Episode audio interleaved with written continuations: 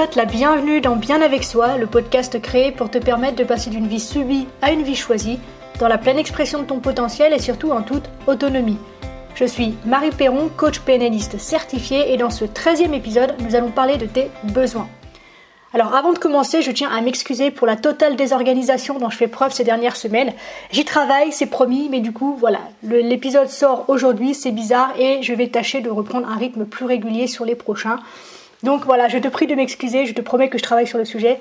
Vous êtes de plus en plus à me solliciter, j'en suis très heureuse et du coup je fais un peu n'importe quoi sur l'organisation de la création de contenu. Donc on va se recentrer et on va y arriver, on va retrouver un peu de régularité qui est bien plus confortable pour toi, je le conçois. Autre chose, je tiens à t'inviter à profiter du calendrier de l'Avent que je propose en ligne du 1er au 23 décembre 2020 sur Facebook et Instagram.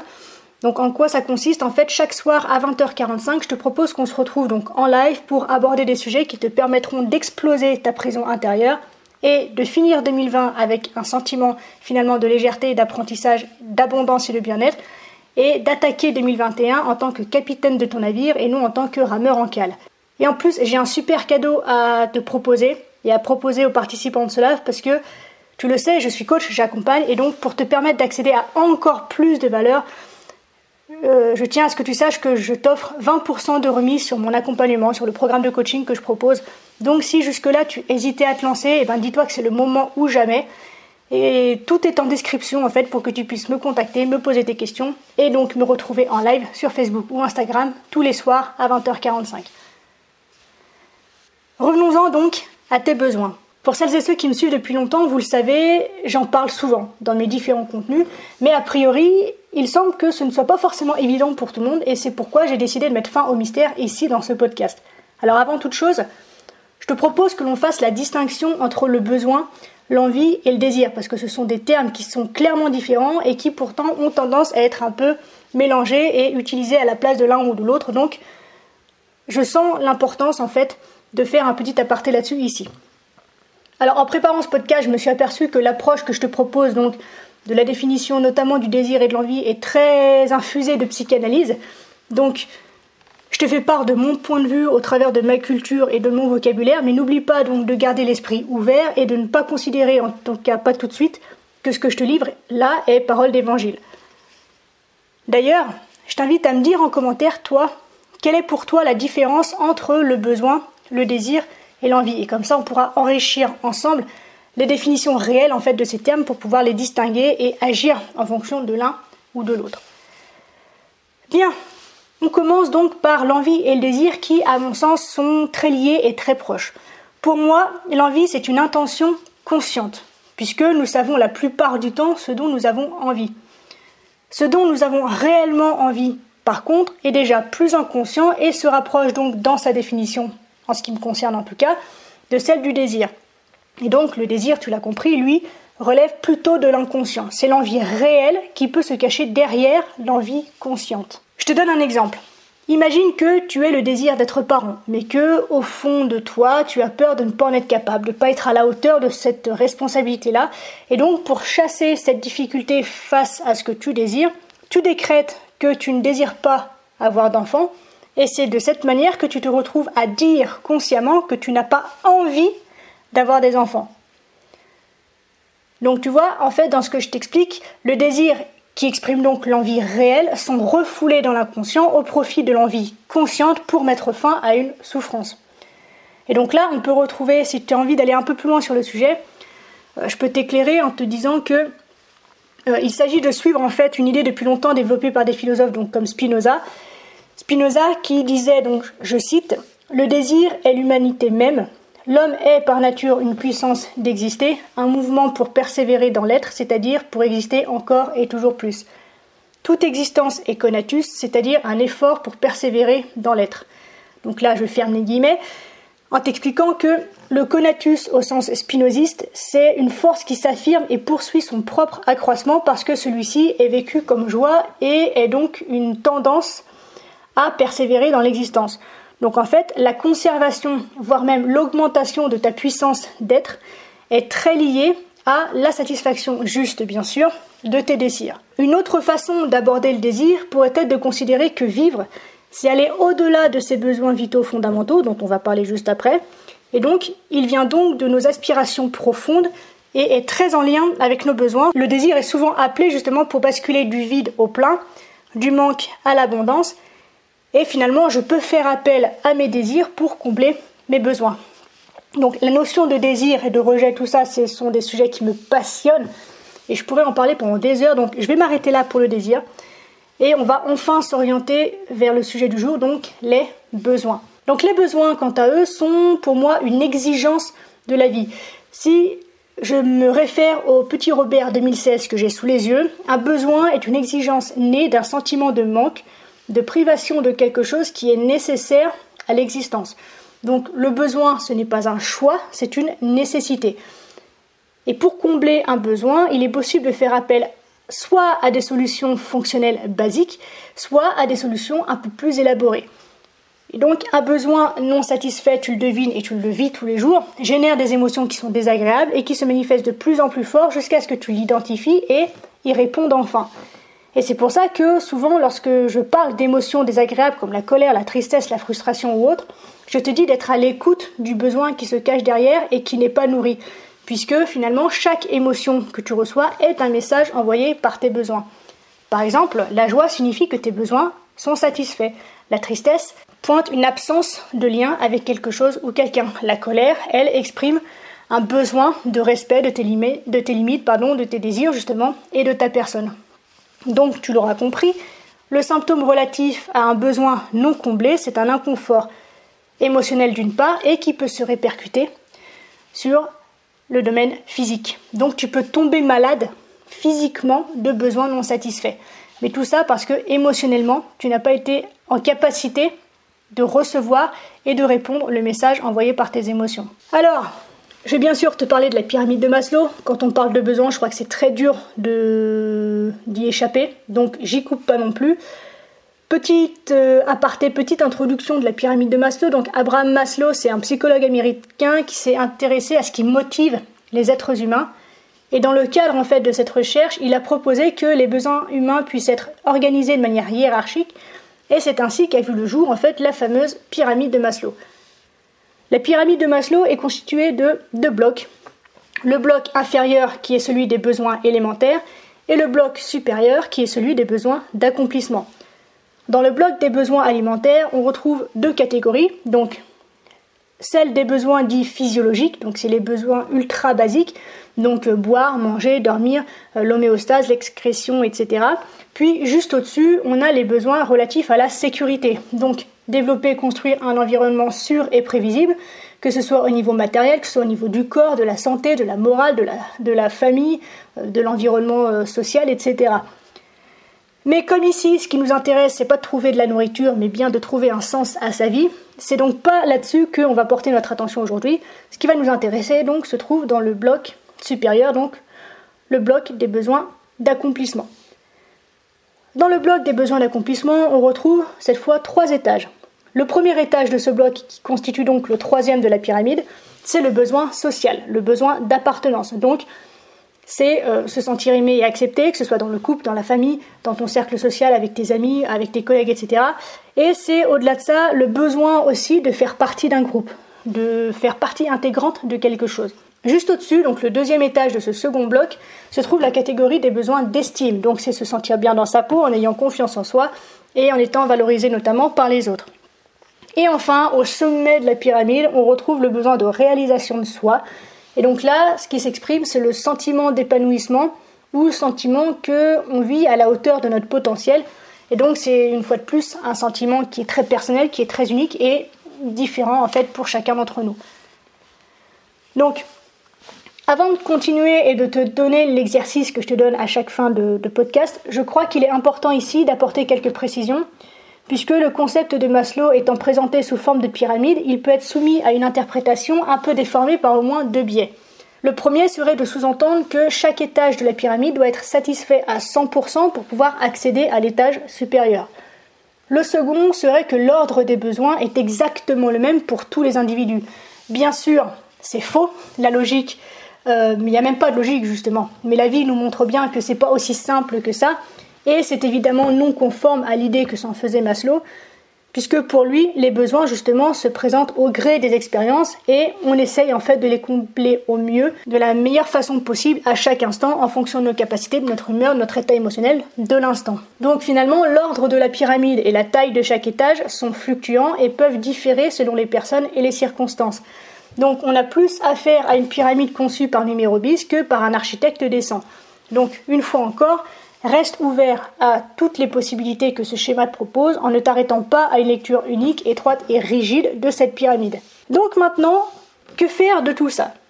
On va s'intéresser donc, tu l'auras compris, aux trois étages supérieurs de la pyramide, qui sont, je te le rappelle, l'étage des besoins sur le plan social, donc c'est l'appartenance et l'amour, faire partie d'un groupe, recevoir de l'affection, le besoin d'estime, à travers la confiance en soi, le respect, la reconnaissance et l'appréciation des autres, et enfin la réalisation de soi à travers le développement de son potentiel et de l'affirmation de son unicité.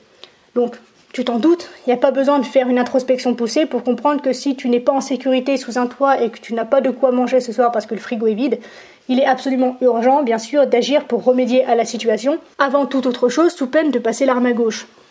Et même là, tu vois, j'ai un contre-exemple qui vient de ma propre expérience puisque à l'époque où j'étais sans domicile, j'étais tellement loin de moi, je n'avais tellement aucune connaissance de qui j'étais, de ce que je voulais, de ce que je pouvais construire, de comment je pouvais le construire, ni où, ni quand, ni comment, ni avec qui, que dès que j'avais un peu d'argent, je le mettais en fait dans des formations, dans des suivis qui pouvaient me permettre justement d'apprendre à mieux me connaître, à mieux me comprendre, et donc de pouvoir ensuite commencer à construire quelque chose. Mais du coup, tout ça venait avant même de chercher un appartement ou un lieu de vie en fait. Donc bien sûr, la base de la base, euh, je mangeais, je dormais, mais tu vois qu'avant même de trouver un lieu de sécurité, j'avais ce besoin de connaissance de moi, justement pour pouvoir créer ce lieu de sécurité. Puisque pour moi, à l'époque et toujours aujourd'hui, je crois, une de mes croyances fortes, c'est de partir du principe que moi, en fait, je suis mon espace de sécurité. Et j'avais déjà besoin de ça à l'époque, en fait, pour pouvoir construire quelque chose qui se manifeste à l'extérieur de moi. Donc tu vois, en fait, c'est vraiment en fonction de chacun, en fonction des circonstances, en fonction des envies, en fonction de l'éducation, en fonction de la culture, etc. Il n'y a pas donc de ligne droite et de théorie qui englobe une fois de plus tout le monde. Donc maintenant, place à l'exercice. Voici l'application que je te propose. Donc il y a trois étapes et à la fin, je te ferai part de deux pièges dans lesquels il est facile de tomber. Première étape, je t'invite à lister tes besoins pour chacun des étages. Donc tu n'as pas besoin d'en mettre 48, d'accord? T'en prends peut-être 2-3 maximum que tu hiérarchises. Et si tu ne sais pas mettre des mots sur tes besoins, tu peux trouver plein de listes non exhaustives sur le net pour t'y aider. Donc n'hésite pas à taper liste de besoins sur Google et tu vas trouver plein de trucs qui peuvent t'aider. Donc 3 besoins max par étage. D'accord Ensuite, deuxième étape, tu vas pouvoir les évaluer un par un. Et donc tu vas pouvoir te poser les trois questions. Est-ce que mon besoin est 1. globalement satisfait? Donc, sous-entendu que tout est perfectible, donc ça pourrait être mieux, mais que tu es déjà super content de ce que tu obtiens.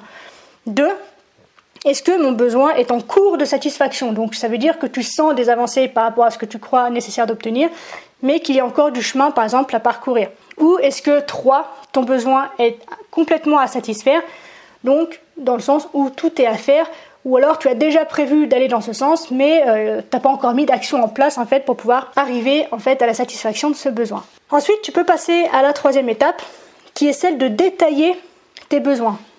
Donc là encore, tu as trois possibilités en fonction de l'évaluation que tu as donnée à chacun de tes besoins. Donc, pour les besoins qui sont globalement satisfaits, je t'invite à te demander qu'est-ce que tu fais concrètement pour que ce besoin soit comblé? Et vraiment note précisément ce que tu fais quand tu le fais, avec qui tu le fais, dans quelles conditions tu le fais et à quelle fréquence tu le fais, dans le sens combien de fois, dans quelle quantité tu le fais. Et prends aussi la mesure des efforts que cela te demande et ajuste si c'est inconfortable. C'est-à-dire que si par exemple combler un besoin, ça t'épuise, ça te demande une force de concentration qui est trop importante, trop intense, et eh ben n'hésite pas à peut-être trouver un moyen de continuer à nourrir ce besoin, mais tout en conservant un peu de ton énergie par exemple. Deuxième chose, pour les besoins en cours de satisfaction, je t'invite à te référer déjà à ce que tu fais pour combler les besoins qui le sont, donc dans ce que tu as identifié dans la première étape pour les besoins globalement satisfaits, qu'est-ce que tu pourrais éventuellement scaler en fait, euh, copier, ajuster en fait aux besoins qui sont en cours de satisfaction pour arriver au bout en fait de la satisfaction de ce besoin. Donc quels sont les comportements que tu mets déjà en place que tu peux adapter aux besoins qui sont en train d'être satisfaits. Comment est-ce que tu sauras aussi que ce besoin est comblé? Euh, Quelle émotion est-ce que tu vas ressentir? Quelle sensation est-ce que tu vas ressentir? Quelle pensée est-ce que tu vas avoir? Essaye d'identifier en fait les indices que la vie va pouvoir mettre sur ton chemin. Donc essentiellement à l'intérieur de toi quand même, peut-être même euh, au niveau de ton environnement, les gens qui vont peut-être changer, etc. Identifie en fait les signes sur lesquels il faut que tu sois attentif qui te diront que ah ça y est, ton besoin là, il est satisfait. Et je t'invite aussi à te demander quand est-ce que tu veux voir ce besoin satisfait. Puisque tu le sais, quand on se met un peu une deadline, forcément on a un focus qui est différent que si on laisse le truc se faire dans le flou du temps et on dit allez c'est la vie qui décide et moi j'ai aucun rôle à jouer là-dedans. Non on prend les choses en main, on prend ses responsabilités. Donc, donne-toi un laps de temps dans lequel tu voudrais voir ce besoin satisfait. Et une fois de plus, si arriver à cette date limite, c'est pas complètement parfait, c'est pas grave, mais au moins le fait qu'il y ait une date, tu te focuses et tu agis différemment. Et donc, bien sûr, en parlant d'agir, la dernière question, donc toujours pour les besoins en cours de satisfaction, est est-ce que l'action que tu as engagée du coup dans la réalisation de la satisfaction de ce besoin Est-ce qu'elle est suffisante pour atteindre tes objectifs? Et enfin, pour les besoins qui sont non satisfaits, je t'invite à te demander quelle activité pourrait t'aider à le satisfaire. Et réfléchis aussi avec qui est-ce que tu pourrais éventuellement discuter d'un projet, par exemple, pour le remplir afin de la préciser. Et donc, dernière question, que veux-tu voir de différent chez toi dans peut-être une semaine, un mois, trois mois, six mois, un an, qui pourrait en fait t'aider à te focaliser une fois de plus sur les actions à mettre en place pour pouvoir commencer à nourrir ce besoin non satisfait. Donc, comme promis, euh, je vais te faire part maintenant de deux pièges dans lesquels il est facile de tomber lorsque l'on se lance dans cet exercice. Le premier, c'est de se méfier de son ego, dans le sens où si tu n'es pas habitué au développement personnel et donc à l'introspection, il est probable que tu te laisses guider par ton ego, qui bien sûr ne te veut que du bien, mais a tendance à largement exagérer ton sentiment, ton besoin de sécurité pour te garder justement en sécurité, mais du coup, il barre la route à ta créativité et à ta partie émotionnelle. Et donc, il surestime complètement ton besoin de sécurité et il a des soldats pleins dans ta tête pour t'empêcher d'aller voir de l'autre côté ce qui pourrait te faire du bien. Donc, sois attentif dès lors que tu sens cette résistance qui se passe au niveau de ta tête. Redescends dans ton cœur, dans tes tripes, dans ton intuition pour pouvoir comprendre en fait ce dont tu as véritablement besoin. Et le deuxième piège, bien sûr, ce sont les croyances.